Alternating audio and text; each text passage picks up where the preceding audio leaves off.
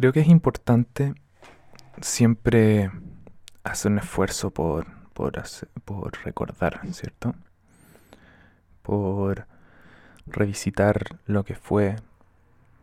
Em, no necesariamente en un ámbito, en, un, en una idea tortuosa de arrepentimiento o, o de rencor.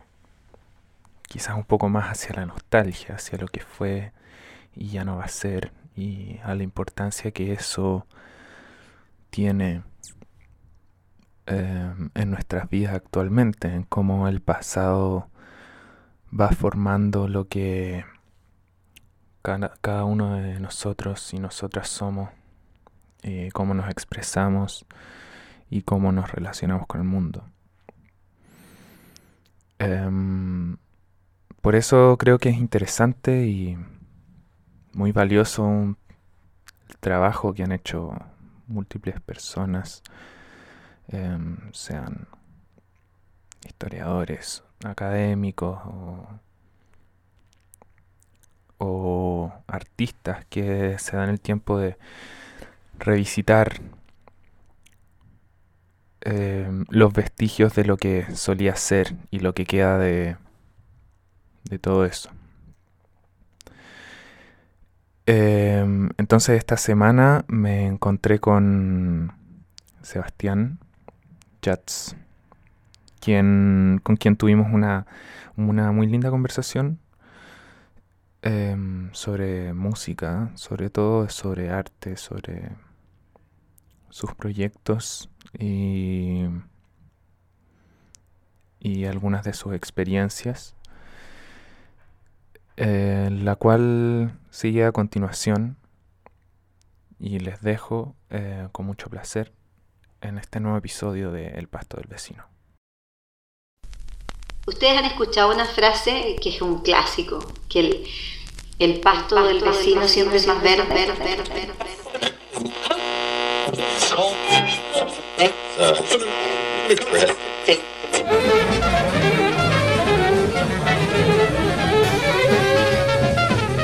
pasto del vecino. No fibra óptica. Fibra óptica, wow. Gran. Qué elegancia. Imagínate, yo llevo 11 años viviendo acá y los primeros 9 años tenía un mega. ¿Un mega? Bajo de lo bajo. Un mega. Nah. Y me armé una colección de 2 teras de, de, películas y música y cosas bajadas de internet. Con un, con un mega. Pero eh, hace dos años tengo tengo fibra óptica y es una weá absurda. O sea, cosas que yo antes me demoraba un par de días en bajar, Ahora se bajan en 10 minutos. Un par de días. Claro. ya, pero está viviendo en, otra época. Totalmente. ¿Y qué tal? Oye, eh, yo ya empecé a grabar, por si acaso. No.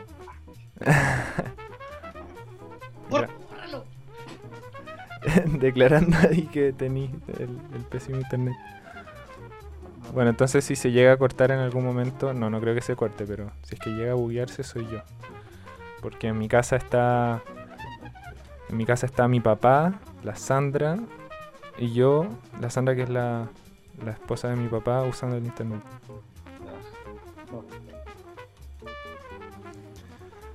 ¿Y qué tal? ¿En qué, en qué hay estado?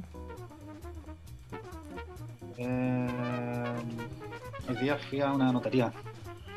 Eh, y está tan raro, igual, bueno, aparte que es un día especial, ¿no? Como que llegó el invierno, está nublado, estaba con, un poco con llovizna de mañana. Y el centro de Santiago es, como que es estar en, da la sensación de estar en Santiago en otra época, ¿eh? como que en los 60 debe haber sido así, como con mucho menos gente, menos locales, menos ruido como una especie de viaje en el, tiempo.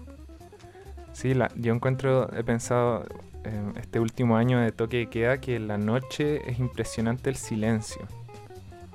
Sí, bueno, al comienzo, al comienzo, esa fue la sensación, fue como una especie de, porque además yo vivo, tengo Bellavista al lado, sí. que es una avenida que está con tráfico todo el tiempo. O sea, hay como hay un momento de calma como entre las 3 y las 5 y media de la mañana. Pero el resto del día está siempre hay movimiento. Además hay un paradero al frente, entonces se escuchan los micros fuerte y claro, Mm, arrancando en primera. Y cuando cayó la, la- el primer encierro en mar, en abril del año pasado, sí. ah, con toque de queda, había un silencio colonial. Fue como Sí, impresionante. podía escuchar al perro que estaba ladrando, quién sabe cuántas cuadras más allá. Y, y nada más, como no, no había zumbido de la ciudad. No había tráfico, no había máquinas, no había nada. Aparte que también era el comienzo de, de todo, entonces había mucho miedo. Imagino que nadie quería abrir la ventana porque podía entrar el virus. Claro. Todos como súper encerrados, súper callados. Y eso duró como, como un mes, o quizás un poco más, un mes y medio. Y después ya luego, o sea, hoy día no ni se compara, hoy día hay tráfico, no tanto como antes de la pandemia, pero, pero se fue ya ese silencio ensordecedor. Sí, eh, era increíble. Igual, claro, como en el contraste viviendo ahí en como teniendo tanto movimiento cerca, Claro. eh, es distinto. Entonces siempre hay eh, sirenas. O sea, hay como una serie de ruidos. Por ejemplo, yo cuando quiero grabar algo, eh, es súper complicado porque tengo que, tengo que encontrar si franjas de tiempo en la cual no hay ningún vecino que está haciendo una reparación, no hay ningún perro que está ladrando, no hay bocinazos, no hay sirena, claro. no hay lavadora. no- hay mucho ruido, Complicado. mucho ruido. Sí. ¿Y siempre has grabado en tu casa? grabando a las 5 de la mañana porque tengo que hacerlo y tiene que quedar con no puede quedar con ruido. Ya. ¿Y qué grabas? Eh, un podcast que se llama eh, El calcetín sin papá. Ah, El calcetín eh, remendado. ¿En serio? No, no, no, mentira. Ah. La media coincidencia. La competencia. Nos va súper bien a nosotros sí. Ah. Tenemos como 400 programas. No, no, estoy, estoy, eh, no, en este momento estoy armando un, que llamarle podcast como que no, es más bien un programa de radio, como que es un ejercicio de nostalgia realmente. ¿eh? Es un programa que podría haber existido hace 100 años.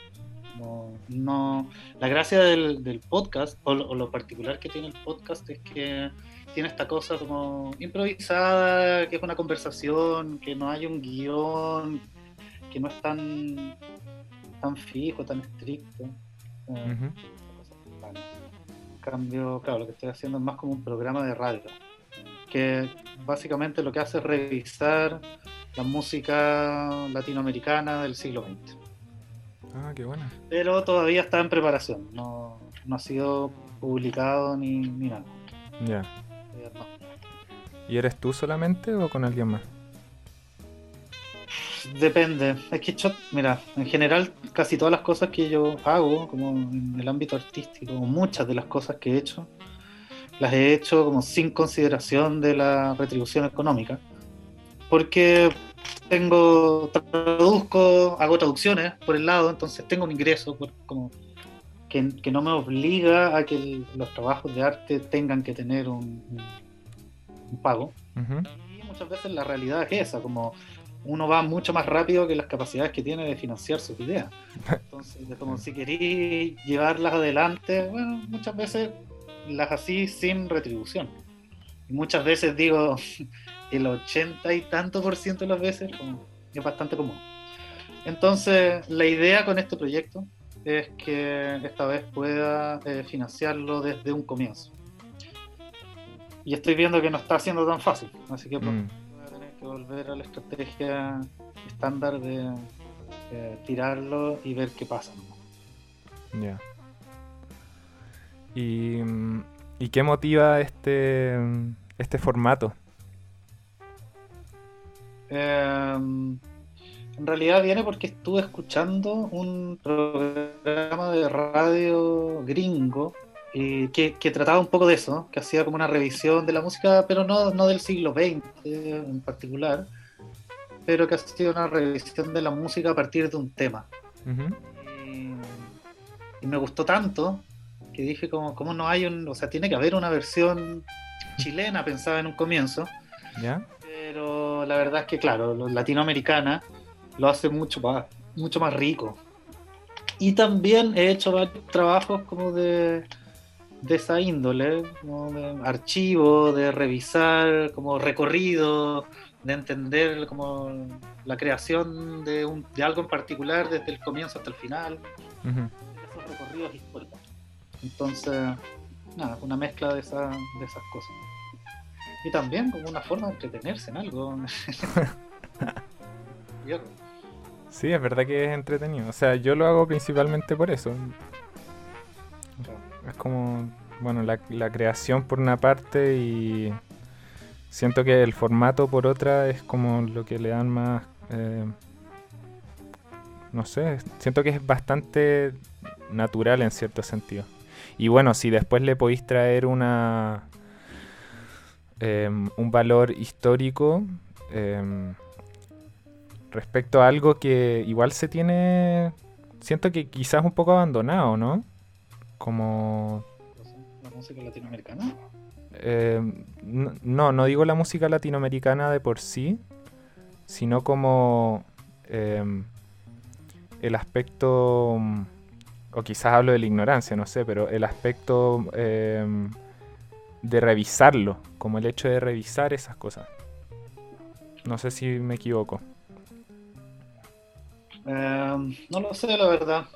O sea, yo tengo la impresión de que siempre se hace. Siempre hay alguien que está, que está haciendo historia, en el sentido de, de mirar hacia atrás y, darle una interpretación, darle un sentido a mí me pasa que, claro, a mí me gusta mucho la música, me gusta todo tipo de música. Y, me pasa en particular con la música popular latinoamericana, que conozco harta, pero siento que conozco muy, muy poco. Como es, tan grande. Sí, muchísimo. Que. Mm, entonces, también a mí me sirve como una manera de, de conocer. De, no sé, como quiénes han sido las figuras o, quién era la sensación en Panamá en los años 40. No tengo idea. Tiene que haber sido muy bueno, sin duda. Entonces, me permite, este trabajo me permite también como parte de la entretención tiene que ver con eso, con descubrir música, descubrir eh, eh, como maneras de, de hacer. Y sí, yo creo que hay harta gente que lo está haciendo, pero creo que hay distintas estrategias. Lo que pasa es que ahora, por ejemplo, es mucho más fácil.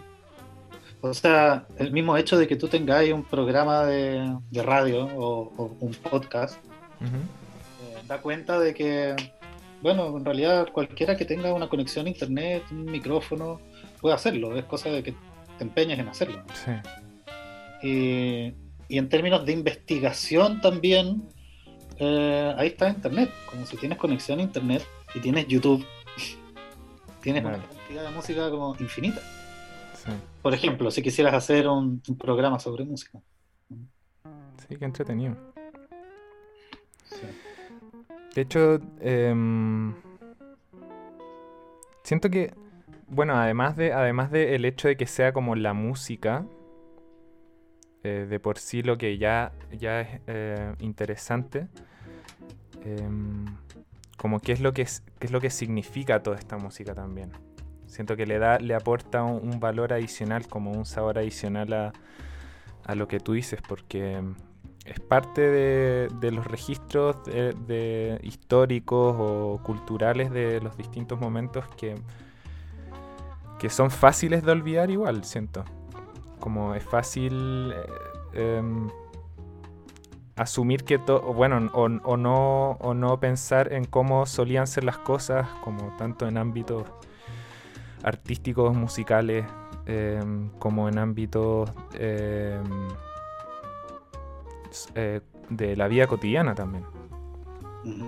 Y eso es algo de lo que hace parte eh, de, lo que la música, lo, que la música retrata mucho. Claro. O sea, la música como cualquier actividad humana eh, condensa no solamente una expresión artística, cultural, sino también una, una relación sociopolítica, económica, habla de muchas cosas. Mm. Medida, y eso es lo también, como la idea de este programa, es justamente hay una narración entre canciones que de alguna manera hace que tú pongas una atención que quizás, digamos, en una audición sin esa guía, eh, no prestarías atención sobre ciertas cosas. Y, al ser un recorrido como por el siglo XX, así literalmente, parte con las primeras décadas y termina con los 90, eh, tú también puedes ir oyendo cómo se fue transformando el mundo, ¿no? o, el mundo, digamos, nuestro mundo, el mundo occidental latinoamericano. Cómo fue cambiando en términos tecnológicos, en términos de temática. si te fijas, como toda, toda la canción fuertemente política de los 60 es un fenómeno que pasó en toda Latinoamérica. No era exclusivo de ningún país. Y tampoco era exclusivo del continente americano, estaba pasando en Europa también, estaba pasando en otros lugares. Y entonces, claro, son canciones, por un lado, y tienen como esa conexión emotiva, nostálgica en muchos casos, como los más viejos van a recordar sus épocas con algunas canciones, y los más jóvenes que, que no vivieron esa época, les sirve como una especie de, de educación, porque también, ¿cómo llegas tú a esas músicas si no es como a través de una oportunidad para escucharlo? La idea del programa es como ofrecer esa oportunidad dándole una narrativa para que puedas acompañar esa audición de alguna forma. Y, y este y esta como pasión por la música o este amor por la música tuyo, em, ¿de dónde sientes que nace? ¿O no podrías decirlo? Tengo la menor idea. O en tu relación en la infancia quizá, o en la adolescencia, o... O cómo era simplemente. O sea... Quizás no el origen, pero como los principios, quizás. O sea, yo no, no, me siento especial en ningún sentido. No, no siento que tenga que ver con ser especial o no. No, no, pero digo, no tuve una relación especial con la música de niño. Como había música, mis padres escuchaban música, pero tampoco eran melómanos. De hecho, tenían como gustos bastante conservadores, no eran fanáticos, no, había como un culto a la música, no había, había una guitarra en la casa que yo recuperé como a los 14, cuando caché que había, me enteré que había una guitarra en la casa. no, era, una casa musical, para nada. Entonces, en términos como de infancia, no sé, me, gustaba mucho Michael Jackson, como cuando era niño, me gustaba Elvis. Eh, pero claro, yo creo que tenía también mucho que ver como con la fascinación con la figura. O sea, para mi generación era muy raro que no te gustara Michael Jackson, porque nos, agarró justo como en la edad en que somos más influenciables y teníamos, no sé, 8 o 9 años. Y estaba este semidios, con, con un talento incomprensible. Eh, que está a años luz de todos los demás eh, artistas o músicos, bailarines. Entonces, claro, me escuchaba Michael Jackson y, me ponía una, parca verde, pensando que era la chaqueta roja de Michael Jackson, y hacía la coreografía y bailaba. Pero eso no, pero no iba mucho más allá de esto, que creo que es algo bastante común, como es una historia que muchos niños pueden contar y que no necesariamente después se dedicaron a la, música. Yo creo que fue más en la adolescencia en que empezó como a hacerme hacerme sentido y a generarme muchas preguntas que, supongo que lo que he hecho desde entonces como tratar de buscar respuestas para estas preguntas que cómo, sucede esto por qué me provoca esto eh, cómo se hace me leí. Te contaba, te conté cuando nos, nos pusimos en contacto, que me había leído una biografía de la Violeta Parra. ¿De Víctor Herrero, por casualidad? Eh, no. ¿Un siglo? ¿Cómo? Después de vivir un siglo. No, se llama La vida. Una vida inquieta, creo. Ya. De. Ay, no me acuerdo el nombre. Ya, Ya. Bueno, y la cosa es que. em, contaba de toda la tarea, o sea, tarea o el esfuerzo que hizo. Vida intranquila, Fernando Sáez. Eso, ese mismo. Biografía esencial. Sí, es cortita, es como muy directa. Ya. Y la cosa es que contaba de, todo este trabajo recopilativo que hizo Violeta Parra y de hecho como el programa de radio que, que ella tenía donde presentaba todas estas canciones que ella iba recuperando de distintos em, de distintas localidades a lo largo de Chile. Em, y lo encontré tan como encontré que eh, eh, se, se notaba que ella tenía como este impulso, como este ímpetu a recuperar todas estas cosas que estaban repartidas y que están a punto de ser olvidadas. Em, que siento que es algo- una, bueno, leyendo la biografía obviamente uno sabe va conociendo mucho más del artista, pero te da como la perspectiva de, de esta como esta persona que, que tenía em, tenía un, como una pasión podría decirse o, como eh, una misión también de, de ir juntando esta música. Em, y de hecho como te dije en el mensaje cuando te contacté que, em, que, que yo sé que tú tienes una gran colección de, de la música de Violeta Parra y, em, y quería preguntarte como qué te llevó a eso, qué te llevó a buscarlo. Mm.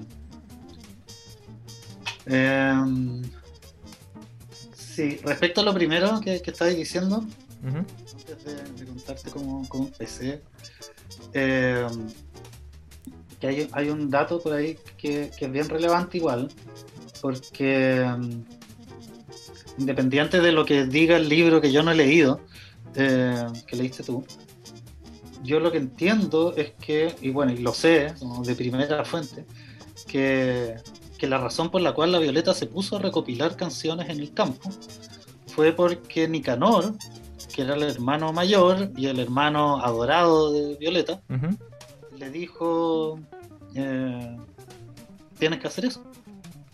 Y ella no estaba tan entusiasmada, la verdad, como no le veía tanto valor. De hecho, al comienzo, al comienzo, comienzo, cuando antes de que empezara a grabar discos con su hermana Hilda, eh, cantaban eh, rancheras, cantaban música española, cantaban como la, la música de moda, de alguna manera, como boleros, no cantaban música folclórica eh, o música de campo. Y, y Nicanor le regaló a la Violeta una grabadora y le dijo, anda al campo, graba a la, a la vieja y anota las canciones. Todo eso es muy rico y es muy valioso y vas a aprender y vas a conocer eso. Y en el camino, claro, ella termina como asumiéndolo como una misión de vida, totalmente. Y, y- y si uno ve como toda, toda la creación de Violeta Parra, tú ves que al comienzo las canciones, o sea, las canciones por las cuales nosotros conocemos a la Violeta, como las canciones más icónicas de ella, son de sus últimos 10 años de vida. Incluso los últimos 7 años de vida, como esas son las más conocidas. Eh, sin embargo, si tú miras para atrás, la... No me acuerdo ahora la cifra exacta, pero creo que el... Ponte tú que el 52% de la música que grabó Violeta Parra eh, no es suya. Es música de recopilación, música popular. Y, y música popular, anónima. Como hay- creo que hay dos o tres canciones que son de otra persona. Pero son la mayoría de sus canciones son recopiladas. Y tú puedes ir viendo cómo en todo ese recorrido ella de a poco empieza a hacer sus creaciones. O sea, en el comienzo tenía algunas, pero después hay como periodos en los cuales no compone canciones y después empieza a componer y, y tú puedes hacer el paralelo entre la fuerza que ella agarra componiendo con eh, el peso de lo que se va acumulando de esa recopilación de cantos por el territorio chileno. Y muchas de sus canciones al final son como una especie de comentario o de versiones o de eh, tomando ritmos tradicionales o, tipos de cantos eh, tradicionales. Eh, en fin. Bueno, ¿y cómo llegué a, Violeta? Fue específicamente cuando estuve, porque cuando terminé de estudiar acá composición, me fui después a hacer una maestría en composición a Londres. Y eh, estando allá, que era la primera vez también que vivía fuera de Chile, eh, me pasó lo que creo que le pasa a, toda- a todas las personas que se van de su patria o de su lugar, digamos, por un, por un tiempo largo, que es que empiezas a mirar tu, tu tierra desde otra perspectiva y, y tienes, o sea, esa distancia te permite considerarla de otra manera. Por supuesto también hay algo de nostalgia, de, de anhelo, pero también lo que empieza a pasar es que, y sobre todo en Londres, y siendo un estudiante, que conoces a mucha gente de muchos lugares del mundo, Ujú. todos te preguntan, obviamente, como de dónde eres. Y si no es la primera, es la segunda pregunta. Y, y, y a medida que eso se va repitiendo, tú te das cuenta que, que tienes que tienes que compartir con ellos algo sobre tu origen, so- sobre tu lugar, ¿no? Y, y claro, yo estaba estudiando música, entonces obviamente toda la gente en el ámbito de la música clásica, música escrita, eh, todos reconocen inmediatamente a, a, a Rao. A Rao es genio y figura de la historia, del, es uno de los grandes pianistas del siglo XX, si no el más grande, como hay mucha gente que cree que es el mejor pianista del siglo XX. Y, y claro, yo me encontraba con un tailandés y, me- y yo le decía, vengo de Chile, y me dice, no, Claudia Rao, oh, he's so good, qué sé yo, como sus versiones de Beethoven son las mejores. sí. Y luego me pasó que, mm, claro, yo ya tenía una, una fascinación por Violeta y por Nicanor, pero que se vio exacerbada en, estando allá. Porque me di cuenta que si tenía que elegir a, a alguien de quien hablar, eh, eran ellos, eran ellos dos. Eh, porque me parecían, claro, como o sea, una, una creación de un nivel que podía estar a la altura de cualquier otro, de cualquier país, de cualquier lugar y de cualquier época. Ujú. Entonces era como, si un gringo me dice, bueno, sí, pero nosotros tenemos a Louis Armstrong, y digo, bueno, nosotros tenemos a Violeta Parra, Claro. no, no tienen nada que envidiarle. Eh, Qué en alemán me decía, nosotros tenemos a Bach, nosotros tenemos a Violeta Parra. Y ahí empecé a, a estudiarla así, de manera más sistemática, a, a leerla, a, a buscar todo lo que podía encontrar. Y para mi sorpresa, ponte tú, como uno de los lugares favoritos de Londres, era la, la British Library, que, nada, que es una biblioteca enorme, gigantesca, y que tú incluso como turista, por si te toca ir a Londres, o a alguno de los auditores les toca ir a Londres, al menos hasta cuando yo estuve allá era así, tú como turista puedes sacar un pase para entrar a la biblioteca y pedir libros. Y, y adentro tenían todas las primeras ediciones, por ejemplo, de, de los libros de Nicanor Parra, desde, desde, desde el 54 hasta, hasta el 2004, que era cuando yo estaba allá. Qué bueno. Entonces pude leer mucho más de lo que quizás podría haber leído acá en Chile. Parra. Y claro, y ahí empezó esa fa- fascinación y, y claro, como, como, la, como Violeta Parra también está tan conectada con, con esta otra fuente tan grande que es como el folclore nacional, es, es infinita. Es infinita porque no se acaba solamente con sus canciones, sino que empieza como a esparcirse hacia una serie de otras músicas. Eh, Claro.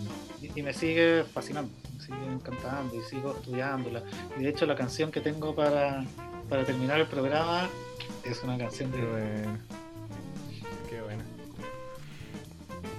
¿Y tú conociste a Nicanor Parra? ¿Lo visitaste alguna vez? Sí, sí, más de una vez. ¿Y cómo fue? Fue, fue muy bacán. Eh, la primera vez que fui fue justamente como en este periodo que estaba en Londres y que lo estaba leyendo y que al leerlo yo decía como este tipo de, este tipo tiene que ser muy simpático como no puede ser un mierda con ese sentido del humor y como ese ingenio Claro. estoy seguro que podemos conectar como si, si lo voy a ver y en ese momento él tenía 91 años y, y claro yo pensaba como tiene 91 años puede morir en cualquier momento y si llega a morir y yo no fui a, a visitarlo, a conocerlo, eh, me voy a arrepentir. Claro. Tengo que hacerlo. Entonces en un viaje de vuelta eh, fui con, con mi novia de ese entonces Ujú. eh, y no sabíamos nada. la- o sea, sabíamos que él vivía en las cruces. Sí. No, no teníamos mayor información que eso. O sea, no conocíamos a nadie que fuera amigo directo de él. Entonces había que llegar y tocar el timbre. Y lo que hicimos fue eso, básicamente. Y llevamos unos regalos igual. Y en ese momento yo estaba haciendo una, un, una- un compilado de voces de, de artistas y políticos, como personajes del siglo XX, sus voces, ya fuera como en discursos o leyendo o lo que fuera. Eh, claro que en ese momento, o sea, como que YouTube estaba empezando, como era otro internet. Sí. Y, y era alucinante la cantidad de cosas que podías encontrar si te ponías a buscar. Y de nuevo, en ese afán como de archivo de juntar cosas, eh, me puse a juntar voces y tenía, no sé, 120 voces de, de todo tipo de, de personajes. Entonces le llevé un par de discos con una selección de voces de distintos personajes. Le llevamos también un paquetito pequeño de, de té Earl Grey de Twinings, que yo sabía que le gustaba porque se había hecho una muestra de sus artefactos en la telefónica unos años antes y había muchas de esas bolsitas de té. Entonces era como obvio que eran sus bolsitas porque le gustaba tomar ese té. Entonces le llevamos un paquetito de ese té y eh, me acuerdo también una la, la Flora, que, que era mi novia, llevó unas imágenes de que venían en cajetillas de los años 20 que eran unas mujeres desnudas. Eh, y eso iba dentro de un frasquito. Entonces nada, llegamos, nos bajamos en el terminal, preguntamos dónde está la casa del poeta, y nos dijeron, sí, en la calle Lincoln, la casa negra, al frente de la amarilla. Y fuimos para allá. Ah, y este es un detalle, este es un detalle lindo, porque estábamos buscando la casa en la calle. Y cuando la veo y la reconozco y digo, esta es la casa, suenan las campanas del, de la iglesia Ay, qué buena.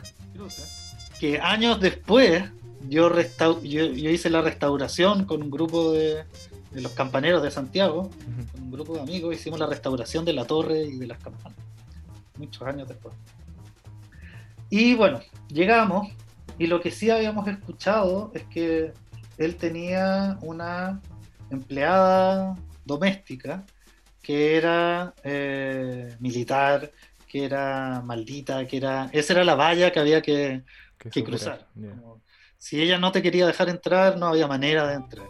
Y si ella te dejaba entrar, podías acceder. Como ella era la barrera. Y estábamos ahí parados afuera de la casa, como mirando, y se asoma una joven, como que no, no hacía sentido con, esta imagen que nos habíamos hecho de esta mujer tan brava. Una joven nos, saluda, hola, ¿a quién buscan? Y nosotros, no, a don Nicanor. Eh, dice, sí, ¿de parte de quién? Eh, Sebastián y Florencia. Pero, y dice, no, pero si no los, los conoce, no, no nos conoce, no, no los va a recibir. Sí, pero eh, nosotros le trajimos unos regalos, eh, le podemos dejar los regalos y vamos a ir a almorzar y después del almuerzo volvemos y si nos quiere recibir, bien, y si no nos quiere recibir, bien también, no hay problema. Entonces dejamos los regalos, nos fuimos a almorzar y cuando volvimos íbamos caminando por la calle, acercándonos a la casa, Ujú. escuchaba a todo volumen la voz de Gabriela Mistral leyendo su poema, que era, Ah, que era una de las voces que estaban en los discos de los regalos. Eh, y ahí está el, el viejo con la puerta de entrada abierta. Y cuando nos ve que estamos afuera, se, as- se asoma, nos, nos hace pasar adelante jardín y se pone a recitar eh, Hamlet, un pedazo de Hamlet en inglés impecable. como antes de decir hola, antes de nada, se pone a recitar Hamlet qué bueno. como un minuto, o, o- o al menos se sintió como un tiempo largo, en un inglés impecable, eh, y me mira a mí y me dice, ¿cómo sigue? Y, y yo no me sabía la continuación exacta, pero me sabía otra parte, entonces le recito otra parte, y, y me dice, ah, sí, claro, el, el castillo en bruma, los soldados, sí, por favor, adelante. El, el santo y seña para, para poder entrar. Qué bueno. Y ahí nos pasamos la tarde entera con el viejo conversando y fue maravilloso. Y no- nos invitó a quedarnos a alojar, pero teníamos que volver. Me prestó cinco lucas porque nos habíamos quedado sin plata y era para volver, para tomar el bus. Después volví para devolver las cinco lucas, como esa era la excusa. Ujú. Y me dijo así como, por las cosas que tiene que pasar uno. En esta casa lo único que hay es plata. y, y nada, después fui a verlo cuatro veces en total. Cuatro veces. Qué buena. Ocasiones en las cuales conversábamos mucho y ocasiones en las cuales como vimos tele y no hablamos nada. Entonces siempre, siempre fue muy acogedor, fue muy amable, fue muy divertido. Y, y nada, como yo le tengo un cariño enorme. Qué bueno. Y también como, como el haberlo conocido y el haber recibido como ese, ese cariño de parte de él, claro, alimenta toda esta fascinación con, con su hermana Violeta, que era su hermana predilecta y adorada. Mm. Sí, se nota, bueno, cuando leí ese texto se era, era obvio el cariño que había entre ellos dos. Mm. Como él empujándola harto, como a que... y creyendo mucho en ella también. Claro. Porque él fue, eh, bueno, era el mayor, y en el campo el ser el mayor siempre es la responsabilidad de que eres el eres quien continúa al padre. Mm. Tenéis que tener todas las capacidades de poder continuar con lo que sea que tenga la familia. Y en el caso de los Parra, claro, la familia no tenía mucho. Y el padre murió, digamos, temprano. Entonces pasó a ser Nicanor padre como muy rápido. Y se fue a estudiar a Santiago. Y fue un profesional, digamos, un profesor. Entonces siempre fue, claro, como una figura guía para, para todos los hermanos. Y en el caso de la Violeta, la Violeta le, le- le hacía caso, porque habían otros hermanos que eran más, más porfiados. Mm. Como- Pero igual, siempre tuvo esa, esa figura de ser el, el mayor. Sí. Bueno, Chepi, ya vamos llegando hacia, hacia el final. Te quería pedir que si puedes pre- presentar la canción que te, que te encargué para, para cerrar el capítulo. Sí, sí, qué divertido, porque, bueno, es de la Violeta. Y es una, es una canción que compuso ella, pero que compuso basada en un, en un tipo de canto. Porque en Chile existe esta música que es exclusiva de Chile, que es el canto a lo divino y el canto a lo humano. Y básicamente el canto a lo divino se entiende que es eh, la evangelización que hicieron los jesuitas en el año 1600, que la manera que tenían de contar los relatos de la Biblia y, hacer efectiva la evangelización era a través del canto. Y porque funcionaba mejor que estar leyendo. como, eh, y, y, el, y decidieron hacerlo con la, eh, con la décima, con este tipo de verso, Ujú. eh, hoy que bueno, toda la música de La Violeta está, no sé cuál es el porcentaje de la obra de La Violeta, pero es probable que sea el 80% escrito en décima. Eh, y esa forma eh, tenía por un lado este rol evangelizador y que permanece hasta el día de hoy, como es algo que no ha muerto, eh, en el campo, y que tiene que ver como con este conocimiento muy profundo de la Biblia a través del canto. Y luego estaba como su contraparte, que era el canto al humano, y que eran las canciones que hablaban de cualquier otra cosa. no eran o sea, no eran bíblicas. Entonces podían ser canciones de amor, podían ser eh, canciones que fueran parodias o canciones que fueran, no sé, de distinto tipo. Y había un género que se llamaban los versos por ponderación, que eran eh, exageraciones. Y eh, uno de estos versos de, ponderación era El mundo al revés, que me parecía como una canción apropiada para el mundo en que estamos ahora. Las cosas están un poco al revés, sobre todo en Chile. Eh, y, por ejemplo, versos que aparecen en esta, en esta canción. el hombre se come el pasto y el burro los caramelos. Al revés, ¿no? Eh, brincaba un paralítico sobre un filudo machete. 8 por 3, 27. Divide un matemático. Entonces, como el sinsentido de, del mundo al revés, eh, hecho canción. Ay, qué bueno. Y la canción se llama eh, El Diablo en el Paraíso, que es otra contradicción. bueno, muchas. Vamos a escucharla ahora y. Y Chepi, Seba, Sebastián Yatza Yatzarra Yatz. Sebastián Yatz. Bueno, muchas gracias por aceptar la invitación. Ha sido un, verdadero placer escucharte y verte. Pues, gracias a ti. Suerte. Y aquí dejamos la canción.